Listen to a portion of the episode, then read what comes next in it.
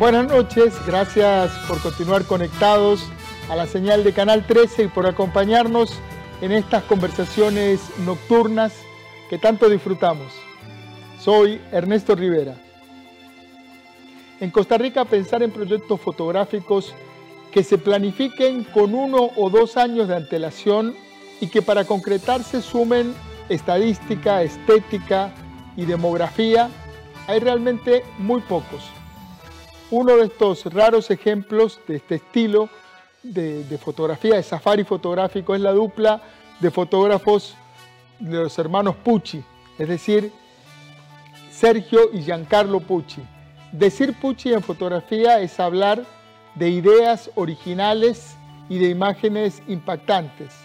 Muchos recordarán su serie de fotografías aéreas sobrevolando Costa Rica que permitió ver la belleza del país desde otra perspectiva. Ahora, en el marco del Bicentenario, Giancarlo y Sergio Pucci se lanzaron al gigantesco proyecto de fotografiar la gente de Costa Rica. Para hablar del proyecto y del libro que resultó de este trabajo, invité esta noche a Giancarlo Pucci. Buenas noches, Giancarlo. Bienvenido a Costa Rica Noticias. Buenas noches, Ernesto. Un, gusto estar aquí con usted. Mucha gente eh, recuerda el trabajo de los Pucci por, eh, eh, por este libro de, fotografías aéreas. ¿cómo, ¿Cómo fue que le dieron la vuelta para pensar en, en la otra cara de Costa Rica, que es la gente? Teníamos muchos años de, de que ya la curiosidad por fotografiar gente se había despertado y que por distintas razones no, no, no le habíamos centrado full. En uno de los proyectos más recientes, que fue un libro de Chirripó, hicimos un capítulo de las comunidades que están en la base del Chirripó y ese fue como la inspiración final que nos motivó a, a enfocarnos y poner en primer plano a las personas y sobre todo el contexto del Bicentenario, hace dos años cuando nos sentamos ahí el equipo de trabajo a preguntarnos, bueno, viene el Bicentenario, ¿cómo, cómo y de qué manera podemos aportar la narrativa país? Eh, fue que muy rápidamente salió, eh, tuvimos claridad de que era el momento para entrar al proyecto Gente. Entonces, el contexto del Bicentenario Además, sabiendo que el país ha estado y está en un momento muy polarizado, entonces sentíamos que el acercarnos a la gente, el recordar lo que nos une a pesar de nuestras diferencias, se volvía importante y, fue interesante que además de esas razones de camino se vino una pandemia que nos separó físicamente y que además nos hizo como resignificar la conexión humana y las cosas más esenciales e importantes de la vida eh, que para mí tienen que ver con ese hilo conductor de, de lo que significa ser humano. Entonces, tocaba gente. Es súper interesante esto que dice porque cuando uno piensa en fotografía a veces piensa en capturar una imagen, la belleza, la intensidad de un momento, lo espectacular. Hay, hay un montón de fotos que son buenas por espectaculares o por raras, eh, la, la, luz, etcétera. Pero aquí hay una búsqueda de la condición humana. Y eso es, es particular, es singular. Eh, viendo el resultado uno dice, bueno, ¿cómo, lograron captar esta diversidad étnica y, social? Eh, apelaron a un montón de técnicas más etnográficas y antropológicas que, que fotográficas. Sin duda, eh, no queríamos, se siente una responsabilidad importante y por un lado sentimos que el proyecto puede tocar mucho más el corazón de la gente si ojalá todas y todos de una u otra manera nos sentimos retratados. Entonces no era salir como dicen popularmente a lo loco a tomar fotos, sino nos tomamos nuestro tiempo con estadísticas del Estado de la Nación, del INEC y otro montón de fuentes para montar una especie de matriz donde hicimos perfiles de personas en función de un montón de, de indicadores. Y cuando tuvimos esto, empezamos a, buscar personas en las siete provincias, edades, clases sociales, actividades productivas y otro montón de, características. Y, donde además la fotografía hablara del lugar, del contexto, de la historia de Costa Rica sin que tuviera que hacerse explícito, sin hablar de educación o de la abolición del ejército, del contacto con la naturaleza, ¿verdad? todas esas cosas de las que nos sentimos orgullosos sin tener que decirlo explícitamente, que fuera evidente a la hora de ver el proyecto que eso es parte del ser costarricense que nos ha tocado de distintas maneras. Entonces hubo ese trabajo eh, que bueno, que, terminó y culminó en un libro, pero que fueron dos años si, si queremos lo, podemos mostrar a cámara, a esa cámara. Eh, es un libro bellísimo, eh, además desde el punto de vista formal, como libro, es un libro tapadura, es un, libro clásico de, fotografía de, buena calidad, digamos. Sí. El, el, resultado de ese trabajo de, investigación un poco etnográfico eh, fueron 250 fotografías. ¿Quién, ¿Quiénes son los que vienen en esas fotos? En estas fotos vienen 54 seres humanos, como les decía, en una paleta de diversidad muy amplia y queremos que la gente conecte no solo con la estética y lo visual, que como usted bien decía, por dicha se nota y se siente y cada foto lleva un trabajo gigante. Eh, no, no, fue fotografía documental, de nuevo, no es que nos topábamos a alguien de manera espontánea en la calle y lo fotografiábamos, pero lo buscábamos, su lugar, eh, ¿verdad? Como su ropa, la cotidianidad de esta persona, las personas que estaban en su casa, todo esto refleja de manera muy honesta, eh, digamos, esas realidades de, todas estas personas. Hay, una anécdota muy, muy linda de, de un director de cine que había encontrado ese personaje auténtico y le habló y para cuando quedó venir a, a fotografiarlo, la persona se había afeitado, ya, no, ya no era la, la persona. ¿Cómo, ¿Cómo, hicieron para preservar esa, esa autenticidad que se siente, se percibe en el material? Realmente le dedicamos bastantes horas a cada persona. O sea, no, no, aunque obviamente como en cualquier producción hay, un, hay, una, hay, una, hay una carrereada para lograr algo en cierta cantidad de horas, nos quedábamos, conversábamos, entrábamos en el hogar de las personas, que de hecho fue algo por lo que nos sentimos muy agradecidos y muy honrados, eh, porque además de la fotografía vienen historias. Entonces son fotos e historias. Historias que no escribieron ustedes, sino que además convocaron a un grupo de escritores para trabajar el material. Sí, e, era importante, así como hay una paleta diversa de personas retratadas, que los que aterrizaran eso de alguna manera en, en palabras fueran también diversos. Entonces, son casi 30 escritoras, escritores eh, bien mezclados, eh, algunos más curtidos y, que se dedican por muchos años a, escribir, otros no tanto, pero con una sensibilidad especial. Y como le decía, cuentan historias que de alguna manera muestran el alma de esta persona. Entonces, volviendo a su pregunta de cómo se logra esa autenticidad, creo que es con mucha escucha, con mucha paciencia, con mucha presencia en el sentido de dedicarse eh, y que la atención realmente esté con la otra persona. Y, bueno, y, en realidad tuvimos una respuesta muy linda del primer segundo con todas las personas porque se han sentido muy honradas de poder entre todas representar a Costa Rica. ¿Cómo abordás a alguien para decirle, bueno, yo en usted veo un pedazo de Costa Rica, sí. quiero que me permita fotografiarlo. ¿Cómo fue ese proceso? Debo confesar que el hecho de que hayamos hecho otros libros nos abría puertas y al enseñar Costa Rica Aérea, por ejemplo, si era alguien que no había escuchado necesariamente nuestro trabajo, al ver otro libro le dio la confianza de ver que, de, que detrás del trabajo hay mucha intención y mucho cuidado de los detalles. y, y la gente cómo reaccionaba a una sesión, porque además están, son fotos tomadas en ambientes naturales, en ríos, en montañas, gente caminando en el interior de casas. Y lograr esa espontaneidad, lograr que, la gente no esté mirando a cámara o no esté tratando de salir guapo, que es lo que no puede hacer cuando le van a sacar una foto. Todo el mundo siempre se preocupa y dice, bueno, pero que salga bien. Y de nuevo, creo que es tiempo, porque sí requiere, requiere muchas fotos para que salga una con la que uno se siente realmente identificado y emocionado. Y, el tema, y el tema de la, también viendo el libro y, habiendo andado un poco por Costa Rica y, en temas de comunicación, eh, es complejo la infraestructura o la, la, logística de armar esos viajes que que hay que ir hasta tal lugar y ya que vamos hasta tal lugar pasemos por tal otro y aprovechar el viaje. ¿Cómo financiaron y cómo armaron toda esa logística que es realmente compleja? Este ha sido el proyecto más complejo, más caro, más, más lleno de retos de camino, incluido una pandemia. Eh, nosotros, con fondos de otros libros que hemos publicado, fue que logramos iniciar, echar a andar y llevarlo hasta cierto punto donde cuando se vino la pandemia, porque nos afectó muchísimo la venta de libros, sobre todo el mercado turístico que se secó por completo. Eh, en fin, fueron momentos muy difíciles, igual que para, para, otras personas.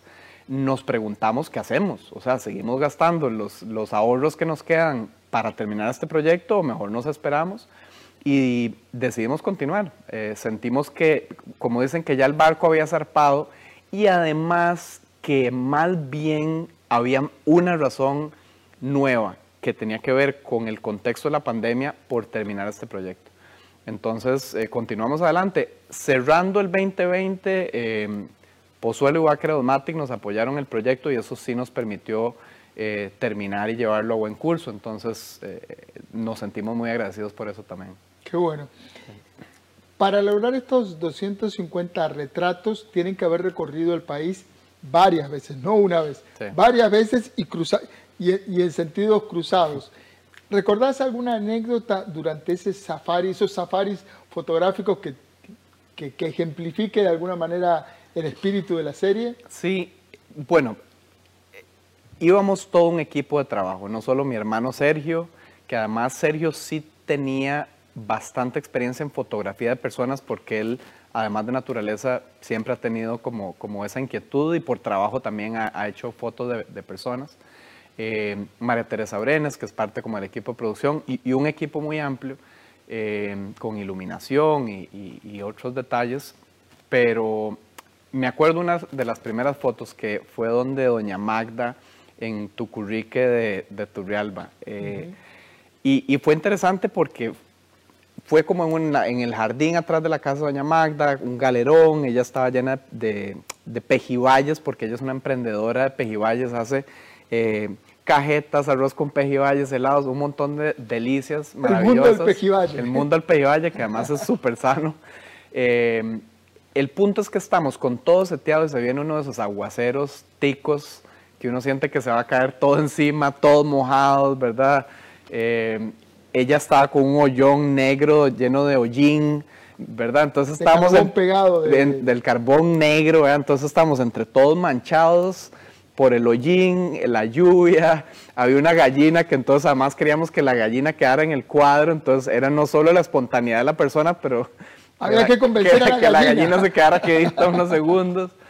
En fin, e, ese fue de las primeras fotos. Es una, por supuesto, de muchas, de muchas historias, pero que, que disfrutamos mucho y que se siente un privilegio que, nos, que, las personas retratadas se hayan apuntado, se hayan permitido no solo que le tomen una foto que ya implica un grado de, vulnerabilidad, pero contar historias que hay de todo. Hay historias desde divertidas, vacilonas, sorprendentes, algunas llenas de, de retos, ¿verdad? De, de esas... ¿De quién recordás que te haya emocionado?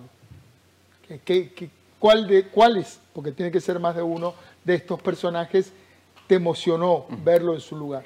Hay, hay muchas, eh, hay muchas. En ese instante la que, la que tengo fresca es la de Eladio Castro. Eladio es un emprendedor turístico que trabaja en el área de conservación Guanacaste. Él es surfeador y lleva grupos de surf a, a Rocabruja y a otro montón de lugares. Tiene sus cabinitas que ha construido con mucho empeño. Eladio es una persona que uno puede ver la gratitud que él tiene con la vida, para con la vida en todo lo que hace. Y ha tenido una vida, como él mismo lo dice, como con dos tiempos. una primera etapa de su vida eh, muy difícil, eh, con retos con el alcohol, eh, ¿verdad? Y que lo lleva a un punto donde inclusive tiene un accidente que, que casi pierde una pierna, pero que lo lleva a un lugar donde él entiende y casi que le pide a Dios debajo de un árbol de tamarindo, eh, ¿verdad? Con mucha conexión con la naturaleza, de que, que, le, que, le, que le encuentre camino, que le dé camino y, y después en esa segunda etapa de su vida de, habla de su relación con sus hijos, de su segunda esposa, de la relación con la naturaleza, de esa gratitud que como le digo en cada palabra que él dice uno se la siente porque hasta que vibra,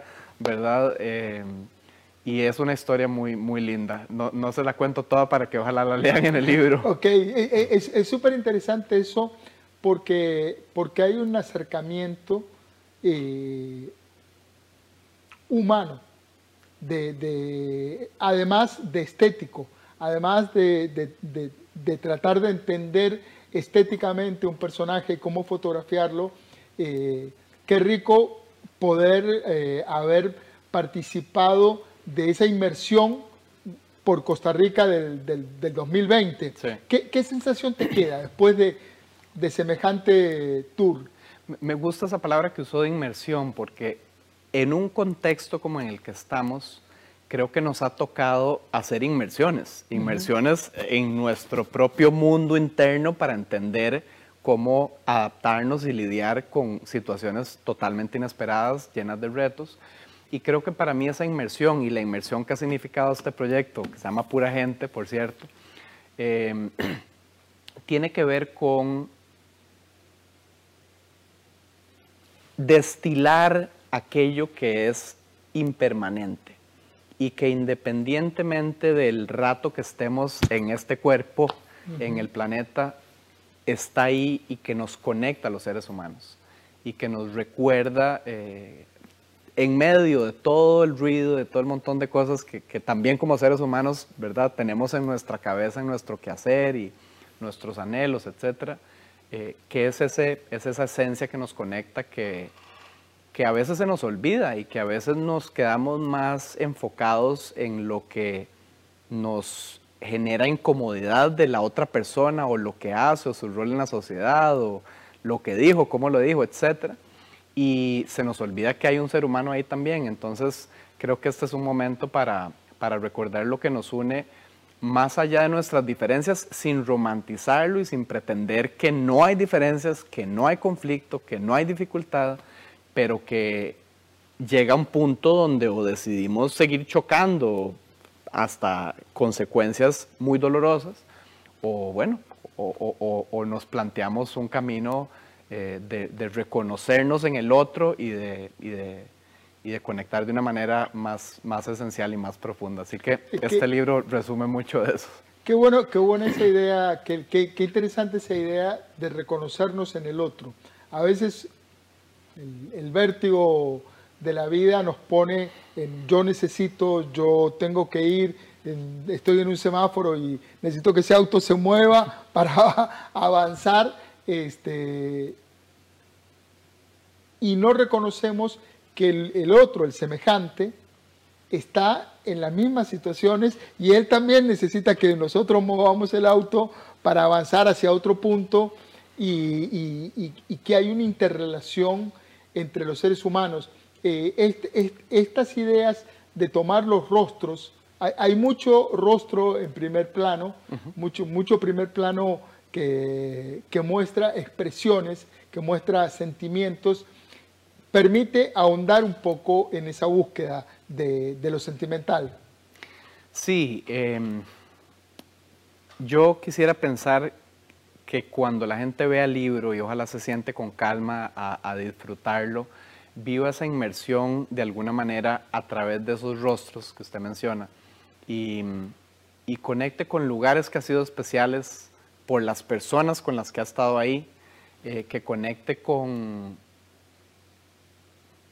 con su propia humanidad y con sus propios eh, retos, anhelos, ilusiones, y que de alguna manera nos permitamos la vulnerabilidad en el sentido, creo que eso es algo que la pandemia ha traído. Nos recordó que todos somos vulnerables y todos, todos somos finitos, ¿verdad? Entonces, más allá de la idea de lo que creemos que es la otra persona, nos permitamos eh, abrir inclusive aquello que a veces nos da miedo compartir, aquello que nos hace sentir amenazados si otra persona lo conoce, ¿verdad? Nuestras nuestros, eh, capas más internas, ¿verdad? Pero que finalmente todos y todas las tenemos. Y que si nos permitiéramos abrir eso un poquito más, sería menos cansado, menos difícil, menos, eh, requeriría menos inversión de, de, la personalidad por mostrar algo que de repente no hace falta eh, maquillarlo más de la cuenta porque ya tiene su belleza. Cuando veía el libro, cuando veía las imágenes del libro, el libro lo, acabo de ver ahora en físico, pero cuando veía las imágenes del libro pensaba que es de alguna manera la antítesis buena de Instagram. En Instagram la gente sube un retrato si está feliz, si está guapo, si está con linda ropa, si, y, si no está, se arregla con Photoshop y se hace más delgado, e, etc. Aquí hay gente auténtica. Un minuto podríamos, nos queda. podríamos tener toda una conversación de Instagram porque el tema me fascina por, por lo que está implicando para, para el bienestar de las personas, pero no solo por cómo se ven, pero aquí nos permite sentarnos unos segundos, un rato. Esto, esto nos acompaña en la sala de la casa eh, y no es tan efímero como un posteo de Instagram. El libro está en preventa en el sitio puchisr slash pura vida. ahí lo tenemos. Eh, a precio especial, firmado, si lo quieren firmado, se lo mandamos a la casa, así que estamos en la última semana de preventa y a partir de diciembre va a estar en, en las principales librerías.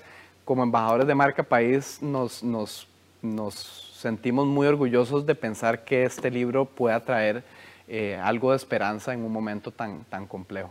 Bueno, ahí está una opción para un buen regalo de Navidad. Nos vamos, te propongo que nos vayamos viendo algunas fotos. Claro. Giancarlo Pucci, fotógrafo costarricense. Muchas gracias. Un placer estar aquí.